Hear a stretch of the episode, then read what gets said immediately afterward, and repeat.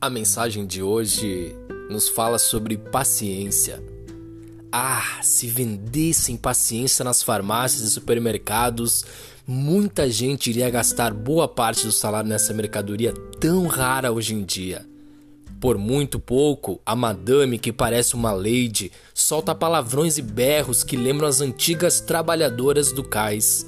E o bem comportado executivo o cavaleiro se transforma numa besta selvagem no trânsito que ele mesmo ajuda a tumultuar.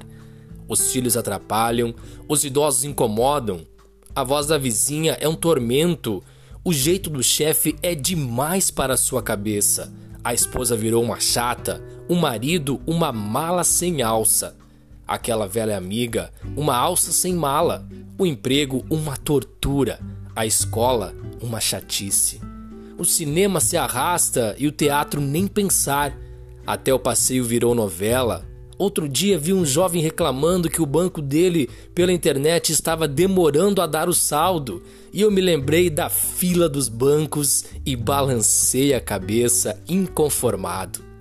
Vi uma moça abrindo um e-mail com um texto maravilhoso e ela deletou sem sequer ler o título, dizendo que era longo demais pobres de nós, meninos e meninas sem paciência, sem tempo para a vida, sem tempo para Deus.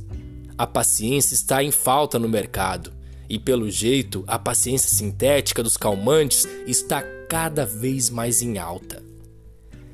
Pergunte para alguém que você saiba que é ansioso demais onde ele quer chegar, qual é a finalidade de sua vida Surpreenda-se com a falta de metas, com o vago de sua resposta.